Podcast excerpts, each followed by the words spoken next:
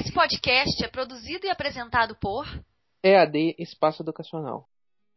Em meados de 2015, uma notícia fomentou o debate dos professores no Brasil.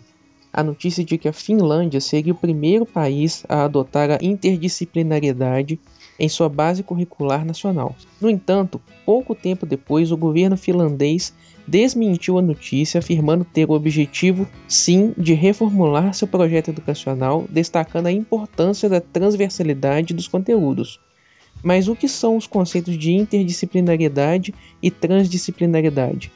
É isso mesmo. É, essa notícia falsa bombou, principalmente nas redes sociais. E aí os professores todos começaram a, a, re, a replicar essa informação, né? De que a Finlândia estava adotando um conteúdo interdisciplinar tal. Claro que tem, sim, o seu lado positivo, só que a Finlândia se sentiu um pouco ultrajada com isso, porque a interdisciplinaridade ela é um conceito que, que apesar da gente ainda não ter uma vivência grande dele já foi ultrapassado, né? Já existe aí a transdisciplinaridade, que tem relação com os conteúdos transversais. E aí, é, a, a Finlândia fez questão de desmentir a notícia, mas aqui no Brasil teve um impacto muito grande essa notícia, né? De que, nossa, que legal, a Finlândia vai adotar a interdisciplinaridade, né? Enquanto que lá na Finlândia eles estavam assim, ai, que vergonha, né? Estão divulgando por aí que a gente vai adotar um conteúdo interdisciplinar. é. Lembrando que esses três conceitos são diferentes, né? Sim. É, a gente tem aí o conceito de multidisciplinaridade, que nós vamos trabalhar aqui hoje, nós vamos discutir, interdisciplinaridade, transdisciplinaridade, né? Nós vamos ver esses três conceitos com, com um pouquinho mais de cautela, nós vamos tentar entender esses conceitos e o que, que a gente tem na educação, o que, que a gente gostaria de ter na educação, né? E quais são as sugestões de um, de, de um trabalho a ser desenvolvido. Então hoje nós vamos estudar mais profundamente esses três conceitos. Eu sou Gustavo Salume. Eu sou Graciele Baldiotti. E eu sou Fran Silveira. E essa é a nossa sala dos professores.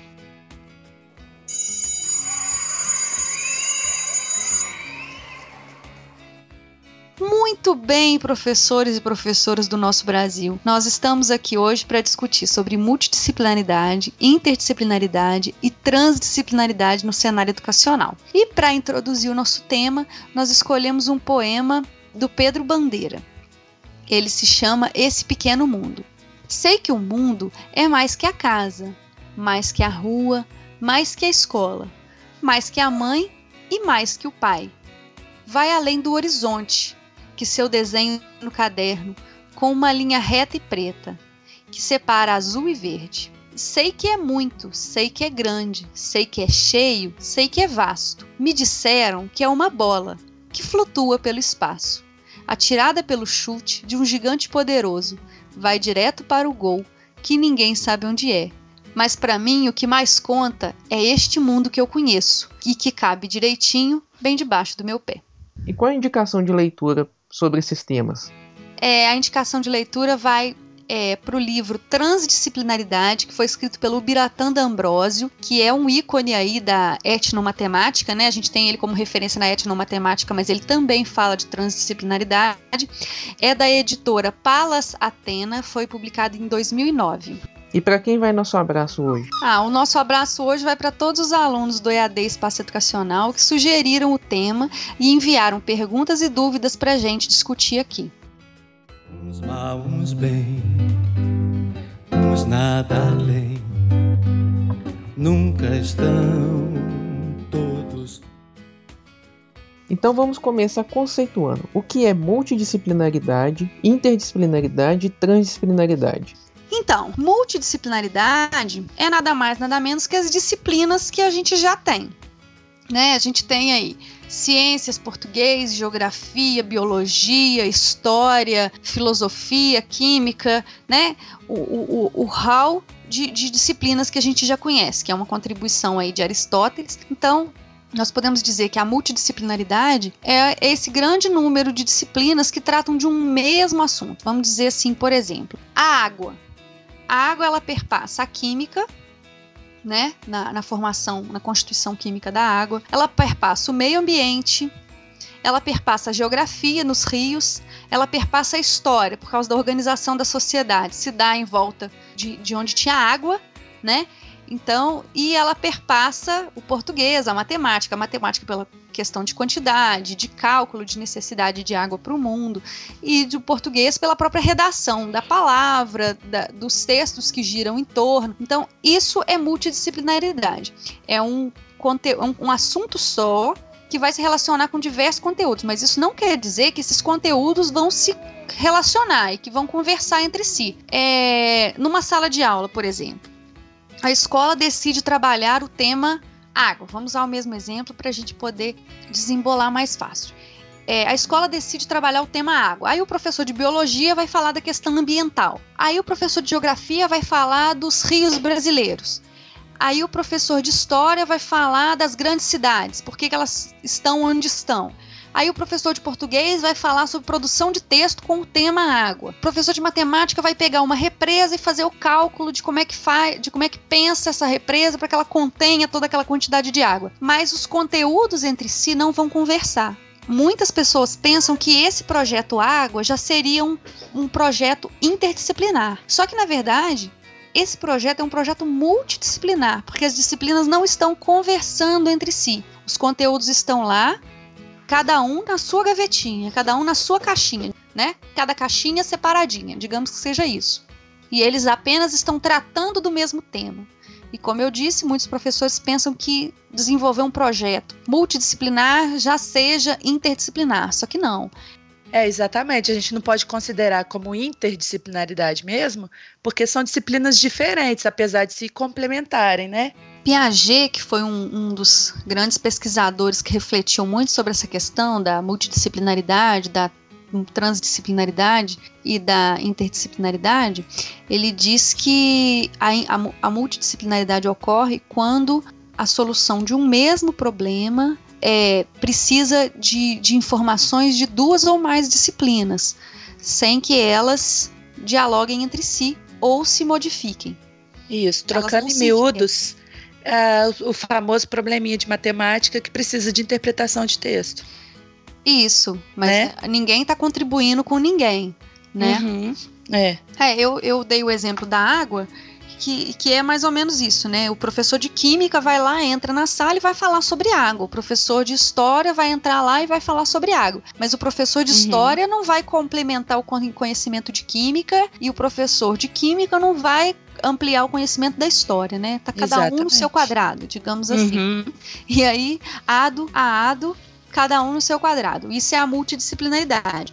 Isso. A gente pode dizer que a gente vai tratar aqui de uma escadinha de, de três degraus. Né? A multidisciplinaridade é o primeiro degrau. É o degrau assim que, que contextualiza o conhecimento para o aluno, mas que não é, é enriquecedor. Né? Ele, ele não, não, constrói conhecimento, ele não contribui de forma é, grandiosa para o conhecimento humano. A gente vai ver que a multidisciplinaridade é o primeiro degrauzinho dessa nossa escadinha de três degraus. Então, eu queria citar um exemplo aqui da escola que eu trabalho. Logo no início do ano, a gente promoveu um, um, uma, uma conversa com a comunidade toda e para desenvolver um projeto para falar da dengue que aqui na cidade, eu acho, acredito que em várias outras cidades, estava muito em alta isso, porque a dengue estava se espalhando, né? Muito rápido. Então fizemos, é, fizemos a caça aos focos dentro da escola, na, na rua, em volta da escola, nas, em algumas casas. E aí a gente colocou várias disciplinas juntas, cada uma é, cumprindo a sua parte, digamos assim, para poder desenvolver esse projeto. Então, teve produção de texto na, em português, nós calculamos a, a quantidade de, de, casas que tinha, que não tinha o foco da dengue, e aí colocando a matemática. Então, foram, assim, cada matéria, cada disciplina fez o seu papel e nós conseguimos desenvolver o projeto colocando todas. Uhum. Né? Mas e elas não bacana. dialogaram entre si. E elas não dialogaram, porque uhum. cada uma ficou no seu quadrado, né? Então foi um projeto multidisciplinar, né? Não foi. Isso, é. Uhum. é. Isso aí. Já a, na interdisciplinaridade, as disciplinas vão dialogar e complementar, vão, vão, vão dialogar e se complementar, dando origem a, a novos conceitos. Então, nesse sentido, nós podemos dizer que a interdisciplinaridade consiste na integração de várias diferentes áreas de conhecimento num trabalho de troca e cooperação. Então a gente já vê que a interdisciplinaridade ela é bem diferente da multidisciplinaridade. O próprio termo inter já nos faz refletir, né, sobre ter algo entre. Não é só várias disciplinas tratando de um mesmo assunto, né? Existe uma relação entre elas, né? Então existe uma troca entre as disciplinas. Qual que é o grande desafio da interdisciplinaridade nesse sentido? A interdisciplinaridade, ela faz, ela exige que os professores dialoguem entre si e estejam preparados de um modo muito mais amplo. Não é apenas saber do que o outro está ensinando. É uma troca que vai muito além. Né? Digamos assim, é, é, o, é o princípio do romper com as disciplinas estanques. É o princípio desse rompimento. Então a interdisciplinaridade, ela vem para ser um primeiro passo, digamos assim, para chegar na transdisciplinaridade. Ela começa com a romper essa relação de disciplinas entre os conteúdos, como se a gente pudesse trabalhar em grandes blocos de conhecimento. Então, digamos assim, isso é mais fácil é, para professores do ensino fundamental inicial, porque o professor ele trabalha todos os conteúdos. Então, a interdisciplinaridade é muito mais fácil para o professor inicial do que para o professor final, porque no, no, ensino fundamental final e no ensino médio são professores diferentes, né, para cada disciplina. E por questões de tempo, questões aí que vão muito além da boa vontade da escola, é, nem sempre os professores vão conseguir dialogar. Enquanto que a interdisciplinaridade, se o professor é único para todas as disciplinas, ele consegue fazer essa relação sem falar assim, agora é aula de matemática, vamos então, estudar, vamos então, quantificar Fran, a água. Né? Desculpa né? te interromper, mas é, você está falando isso, veio na minha cabeça que eu acho que isso que seria o ideal nas escolas. Um professor, é, é, eu vou novamente voltar à pedagogia Waldorf marcou muita vida e eu preciso falar. Eles utilizam um professor só e eu acho muito interessante que a, a turma vai acompanhando o professor. Uhum. Quer dizer, é, o professor perdão, vai o professor vai acompanhando a turma. Uhum. Então, isso eu acho que seria o ideal, porque ele não precisa falar, é, gente, abre caderno de português agora. Não, ele vai trabalhando tudo num conjunto, é o sabe? caderno é de aula, né? É o caderno de aula, é. E isso é muito mais interessante do que ficar é, dissecando as coisas, as é, matérias, então, as disciplinas. A gente pode dizer assim, que num, num plano humilde, né? Bem humilde, a gente pode dizer que a interdisciplinaridade seria onde a gente gostaria que as escolas chegassem. É claro Exato. que a gente sonha que, a escolas, que as escolas cheguem na transdisciplinaridade, mas tudo na vida, né? A gente tem que dar passos para chegar lá. Com então, certeza. segundo degrau, né, que a gente precisa subir, porque a gente ainda.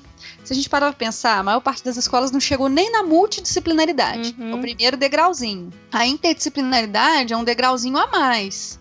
Né? Ele tenta romper com essa perspectiva positivista de conhecimento, que é cada conhecimento dividido numa gaveta diferente, né? Uhum. Aí a gente tem aí então uma relação de, de conhecimento maior, mais amplo, é um bloco de conhecimento, né, que perpassa várias questões e que vão ser pensadas e refletidas sem ser divididas. Uhum. É, uma coisa que eu não concordo muito, eu não sei se eu sou radical nesse ponto, é uh, de primeiro a quinto ano, no caso, né? Uhum. Horário escolar. Segunda-feira, português, primeira aula português, segunda matemática, terceira história eu não acho que, que deve ser assim. É, eu também tem não. Que, eu, né, eu tem que ser de entendo. acordo com a necessidade. É, eu acho que eu entendo por que, que a escola faz isso. Porque como a gente, que é professor, né, a gente tem uma relação muito mais íntima com as ciências humanas, é muito provável que os professores é, deixem de lado, ora, as ciências biológicas ou as ciências exatas, sabe? Uhum. Então, assim, eu entendo a razão mas eu não concordo com ela, sabe? O ideal seria que a gente tivesse uma formação ampla como professor, né? Um conhecimento vasto da, das questões, uma leitura de mundo grande, porque o professor ele tem que ter uma formação ampla, né, para conseguir trazer todos os conteúdos de modo interdisciplinar para a sala de aula.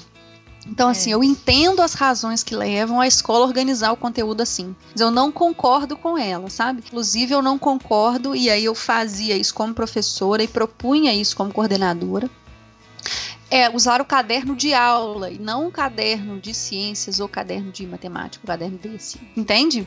Porque uhum. eu acho que as coisas tinham que conversar entre si. Exatamente. Mas, né, a gente entende a realidade, a dificuldade que as escolas enfrentam aí. Então a gente não está aqui para condenar, né? Mas eu não, de forma alguma. Mas eu, eu também acho que se, se as aulas fossem apenas aulas, é, né? Sem essa questão de agora é ciências, fecha caderno de história. Ia ser até mais prazeroso para as crianças, ia Sim. ter menos evasão escolar, né? É, não, e a própria contextualização do tema, né, do assunto, então. discutir temas interessantes. É, assim, eu, eu não quero é, falar agora, porque está muito mais relacionado à transdisciplinaridade do que à interdisciplinaridade, mas a Escola da Ponte desempenha um papel é, é. fenomenal é. nesse sentido, uhum. né? Que é o de um mesmo tema perpassar diversos assuntos. E ainda tem uma coisa, né? São os alunos que escolhem o tema que vão discutir, que vão conversar. Pois é. Né? É um sonho, né? Isso. Uns mal, uns bem mas nada além. Nunca estão todos.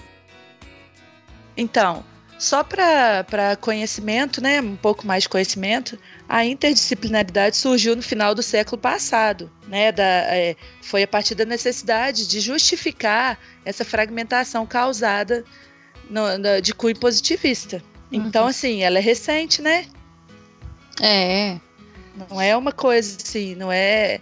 Não é um conceito de... é, o conceito de disciplina surge a partir de Aristóteles, né? Então a interdisciplinaridade, olha como é que ela vem muito depois, né? Uhum. Então, ela foi, ela é considerada pela ciência da educação uma relação interna da disciplina matriz e, e a disciplina aplicada. A Fran pode explicar isso melhor pra gente. É, é como se fosse assim, um tema grande né, que, que perpassa diversos conteúdos. E aí esses conteúdos eles contribuem entre si. Por exemplo, digamos assim, é, a gente descobre que, a, que, o, que o Egito deu muito certo porque o Rio Nilo estava ali. Uhum. Né? Por que, que o Rio Nilo estava uh, fazendo com que a sociedade egípcia se desenvolvesse tanto?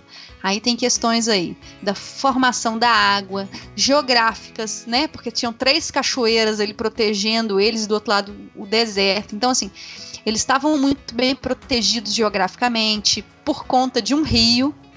Eu tô voltando no tema água, né? Uhum. É, e aí tem questões que vão perpassar aí a química, a história, a geografia e a biologia para a gente entender a sociedade egípcia. Entendeu? Então é nesse sentido. Exatamente. É uma disciplina matriz é, relacionada a disciplinas aplicadas. Isso. Seria. É, é tipo assim, o projeto é a matriz, o desenvolvimento Isso. é a disciplina aplicada. Né? Isso, né? desde que as disciplinas dialoguem entre si, igual eu falei aqui. Isso. Que, é. que assim, que, que a sociedade se organizou ali à volta do, do Rio Nilo. E por que, que ela durou tantos mil anos? Por que ela foi tão forte, né? Tem relação com esse rio? Tem. Então, quais que são as relações? São relações geográficas, biológicas, né? Então, climáticas, entre outras. Então, relacionou aí história, biologia, geografia, tanana, entendeu? Uhum. É, e aí, é, Piaget, né, ele, ele conceituou a interdisciplinaridade como sendo o mesmo que o que eu falei, que é um degrau um degrau para chegar na transdisciplinaridade. É uma etapa que que é uma relação de interação e reciprocidade, mas que busca alcançar um estágio maior de estudo, tá? Então a interdisciplinaridade é o degrau do meio da nossa escadinha e o próprio Piaget entendeu dessa forma. É, um projeto para ser interdisciplinar, ele não pode só é, contemplar diversas disciplinas, né? Então, o mais importante é que elas conversem entre si. Foi por isso que eu disse que é mais fácil desenvolver esse projeto é, quando o professor é único na sala de aula. Porque, caso contrário, é. gente, não é impossível, tá? Não. não fica parecendo que é impossível. é, é, mas é mais fácil porque o mesmo professor ele consegue dialogar sobre diversos assuntos. Ele não precisa falar assim, agora é química. Não, ele vai falar assim, não, gente, e aí o que acontece? Na química a gente pode ver aqui que a água é formada desse jeito aqui, é tananã, tananã, tananã, e que por conta disso a vida surgiu. E vamos ver aqui então né? Nesse... É, é um gancho de uma disciplina para outra, né? Isso. Eu vou dar um exemplo aqui. Quando eu era coordenadora de uma escola que tinham meninos do ensino fundamental, séries finais, é, eu tinha séries, eu tinha educação infantil, séries iniciais e séries finais do ensino fundamental. E eu era coordenadora dessa escola e eu propus aos professores que a gente desenvolvesse, desenvolvesse um projeto de teatro na escola. Hum. E aí, conversando com os alunos, surgiu o interesse deles em Shakespeare. Né? A gente foi para a biblioteca pesquisar na biblioteca, os alunos foram escarafunchando a biblioteca, tentando descobrir livros que os interessassem. E aí eles descobriram Shakespeare. Eles estavam comigo, foi um dia que o professor faltou aula, enfim. E aí eles descobriram Romeu e Julieta de Shakespeare e aí pegaram aquele livro. É, um aluno pegou, né? E aí a gente fez uma roda grande, aí cada aluno tinha que apresentar o seu livro, por que, chamou atenção e se ele iria ler ou não, tananã. E a aluna pegou o livro de Romeu e Julieta, mostrou interesse e justificou. E aí os alunos se mostraram super interessados pelo tema, né? Até porque é adolescente, né? Tem aquela questão da relação afetiva, a construção é. do caráter da relação afetiva, tá todo mundo com Os hormônios à flor da é, pele. Os hormônios à flor da pele, interesse é. em começar a namorar tal. Então o tema pareceu muito interessante. E eu contei para eles que na época em que eu fazia teatro, não foi o meu grupo de teatro, mas o, o, segundo grupo de teatro da mesma escola de teatro que eu fazia, apresentou uma peça chamada Romeu e Julieta, mas que era uma comédia uhum. e que era muito engraçada, tereré, tal, e contei para eles basicamente a história. Era uma história em que a Julieta, na verdade, foi criada como menina, mas nasceu menino, a mãe que quis enganar o pai, porque o pai sonhava em ter uma menina. O Romeu ele era homossexual mas ele não sabia que era homossexual, então ele se apaixona pela Julieta porque a Julieta era um homem que não sabia que era uhum. homem. E é uma história muito engraçada. E eu contei para eles a, a história. Aí, é, o que aconteceu? Eu contei para eles essa história e eles ficaram maravilhados. Vamos fazer essa peça de teatro, tal. A gente podia fazer, legal. Então, assim, foi a primeira vez que esses alunos se interessaram pela biblioteca, em primeiro lugar. Em segundo lugar, surge a ideia de um texto de Shakespeare né? Olha que legal, né? Literatura inglesa do século XV. Uhum. e aí é, eu conversei com eles, falei, vamos fazer sim, vamos conversar com o restante da escola. E mobilizei a sala, aquela sala. A partir do momento que eu mobilizei aquela sala, eu procurei a professora de, de biblioteca, né, apresentei a ideia e nós fomos juntas construir um projeto. E aí, a parte do projeto que nós montamos, a gente conversou com os professores, porque tinha tema para história, né? Afinal uhum. de contas, Renascimento, século XV. É. Tinha tema para o professor de artes. Tinha tema professor de português para escrever uma peça de teatro, olha que legal, né? Tinha tema para as doenças que apareceram no século XIX, então para biologia. Tinha tema para geografia, estudar o continente europeu. então a gente tinha uma gama de, de, de assuntos muito grande, todos englobando o tema, né, a peça de teatro Romeu e Julieta. E os alunos, claro, que tinham interesse em escrever também uma sátira da peça, e não a representar Shakespeare, né? Mas uhum. eles queriam fazer uma peça de teatro, né? Olha que projeto de artes mais interessante. Então foi uma mobilização geral. E o professor de artes traria os temas artísticos e poderia construir cenário figurino, né? O professor de matemática traria os temas pertinentes e ainda poderia trabalhar a questão da construção de um palco, que tem que trabalhar ângulo, peso. É, é. E, né, a, a, português, enfim, a gente tinha uma gama de possibilidades muito grande para desenvolver e os, os alunos estavam completamente envolvidos. E o projeto foi super legal. No final, a gente apresentou uma peça de teatro que foi muito engraçada. Foi uma peça curta, os alunos não tiveram. Né? A peça que, eu, é, que o grupo de teatro da época que eu fiz apresentando uma peça grande. Eu uhum. tinha o texto e levei o texto para eles darem uma olhada, mas eu achei interessante que eles escrevessem, né? Então eles tinham em mãos uma comédia de Romeu e Julieta, pé, o, te, o livro né, de Shakespeare, e eles montaram a partir daquilo ali uma peça deles. que tinha, é, foi atual, né? Eles não fizeram ela no século XV, eles fizeram ela Uhum. atual, fizeram uma releitura, e tinha um peso de, de comédia muito grande e tal. Mas o que eu quero dizer é que eles estudaram diversos temas e os temas dialogavam entre si porque o tema era a peça de teatro. Então na peça de teatro tinha que aparecer as doenças do século XIX, do, perdão, do século XV. Tinham que aparecer as questões da geografia, da história.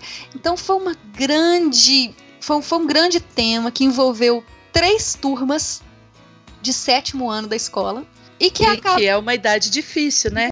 e foi super enriquecedor para a escola, para a biblioteca da escola, porque a biblioteca foi um foco da escola, É. para a comunidade escolar que foi convidada para assistir, se sentiu acolhida pela escola, e sobretudo para os alunos que tiveram um tema central que dialogava com diversos temas e que como resultado final foi uma peça de teatro. Então foi super legal. É, e aí é, acabou trazendo outros alunos para esse tipo de atividade, né? Então, Porque aí despertou o Isso. interesse. E aí, né? outros alunos passaram a ter interesse na, no, no- no projeto da biblioteca, sabe? Porque É. o projeto da biblioteca não era o mesmo do projeto do teatro, né? O projeto Uhum. da biblioteca era fazer com que os alunos desenvolvessem, né? é, temas artísticos a partir do que eles vissem na biblioteca. E isso começou a acontecer. Então, dentro disso, dentro desse conceito também, a gente pode citar o exemplo do meio ambiente, que também pode ser trabalhado é, com as diversas disciplinas, né? Porque obrigaria os professores a tratar não somente das disciplinas isoladamente, eles têm que conversar, porém, cada um com a sua disciplina. É, é preciso que todos os professores da escola tenham um conhecimento básico do que, que vai ser tratado, né? Do meio ambiente, no caso, que é o exemplo agora. Cada um tem que ter um, um- um conhecimento para ir um complementando do outro, dentro da sua disciplina.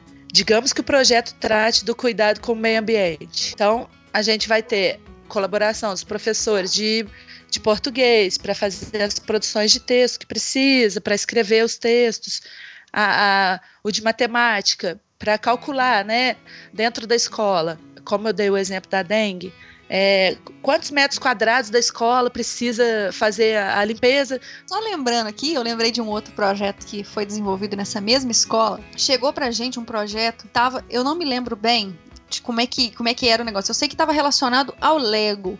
Eu não sei se era um projeto da própria fábrica da Lego que patrocinava, eu não sei, tá? Eu não lembro. Eu sei que o projeto estava relacionado à construção de engenhocas, digamos assim, com brinquedos da Lego. E aí, a- o tema do ano, naquele ano, era água. Então, é, a professora que, que abraçou o projeto juntamente comigo e juntamente com a turma de, de quinto ano, nós é, propusemos a construção de um de uma engenhoca que captasse água da chuva. Então, era toda de Lego, né? É, era um, um- um moinho grande de água que ia captando a água. Era super interessante. Eu não me lembro muito bem, porque tem muito tempo isso. Mas era um projeto que é, ele né, englobava diversos, diversas áreas de conhecimento e, e tratava dessa questão da água, mas tinha uma questão aí da engenharia, da matemática, né? Que era a construção de algo. Então foi muito legal também. Mal, uns bem, uns nada além.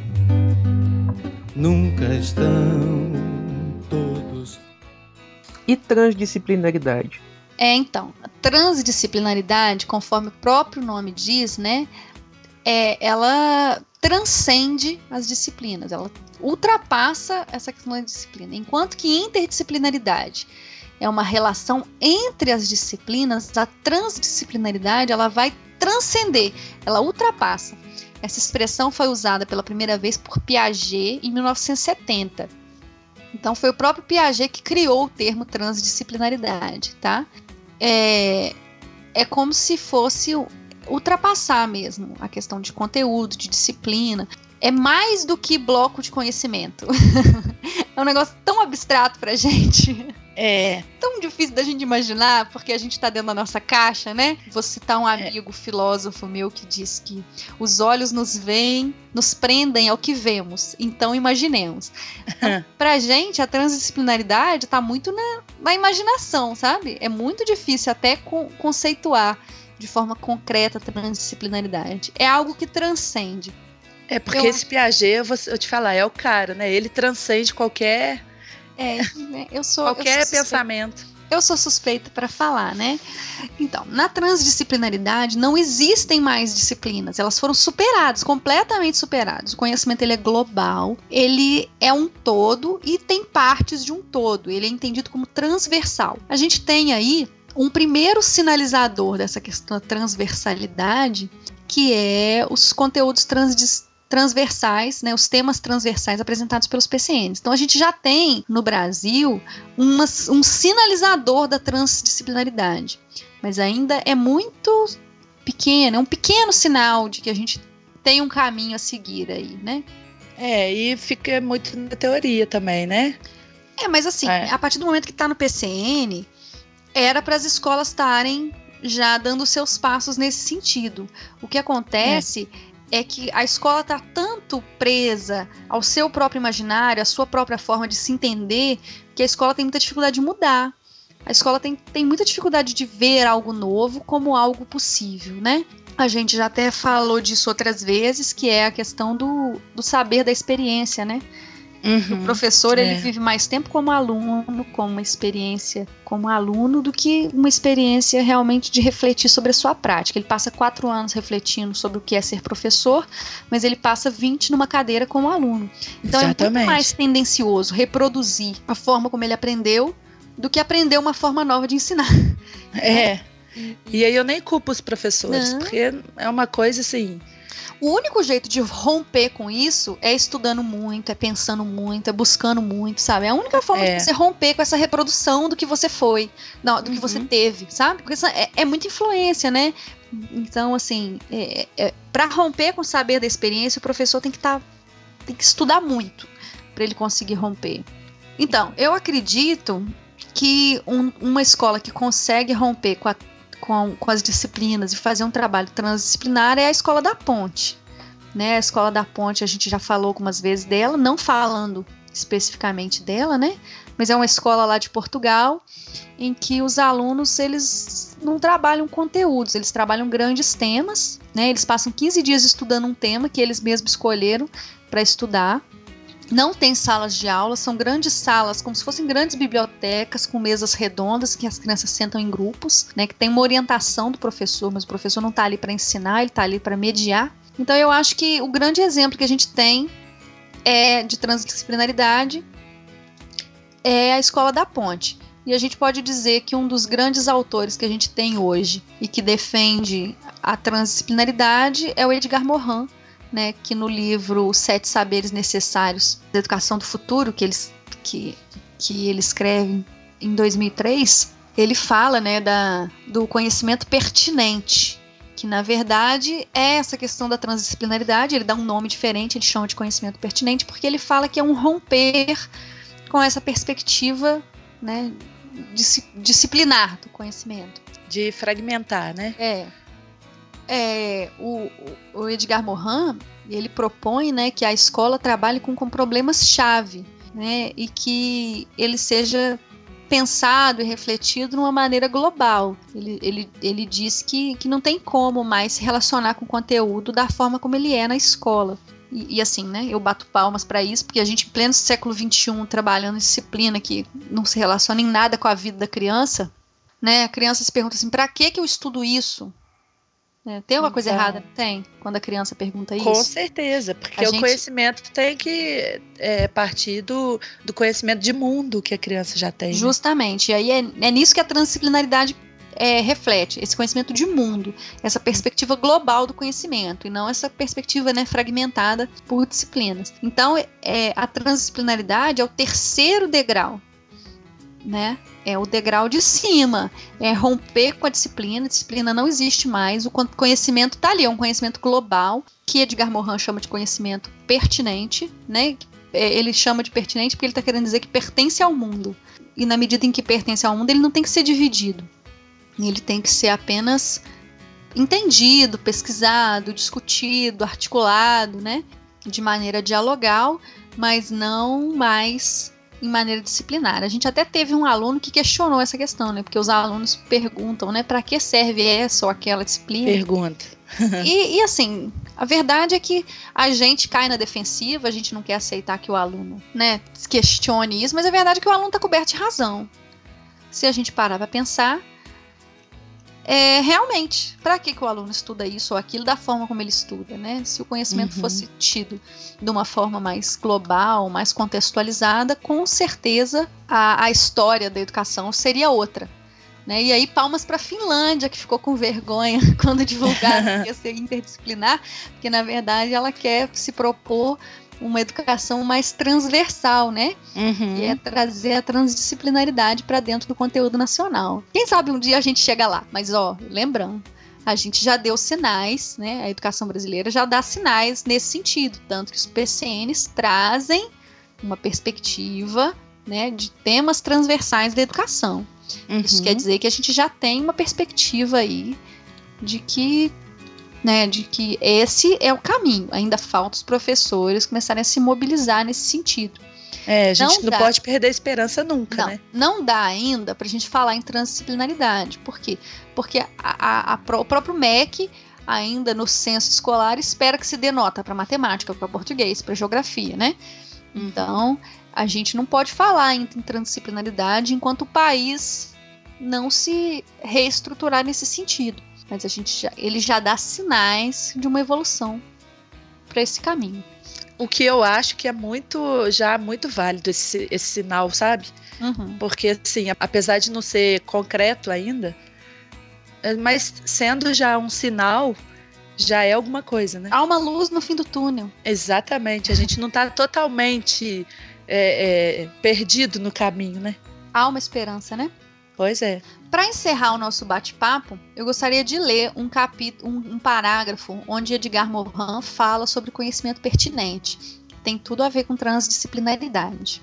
O conhecimento de, dos problemas-chave, das informações-chave relativas ao mundo, por mais aleatório e difícil que seja, deve ser tentado sob pena de imperfeição cognitiva, mais ainda quando o contexto atual de qualquer conhecimento político, econômico, antropológico, ecológico é o próprio mundo.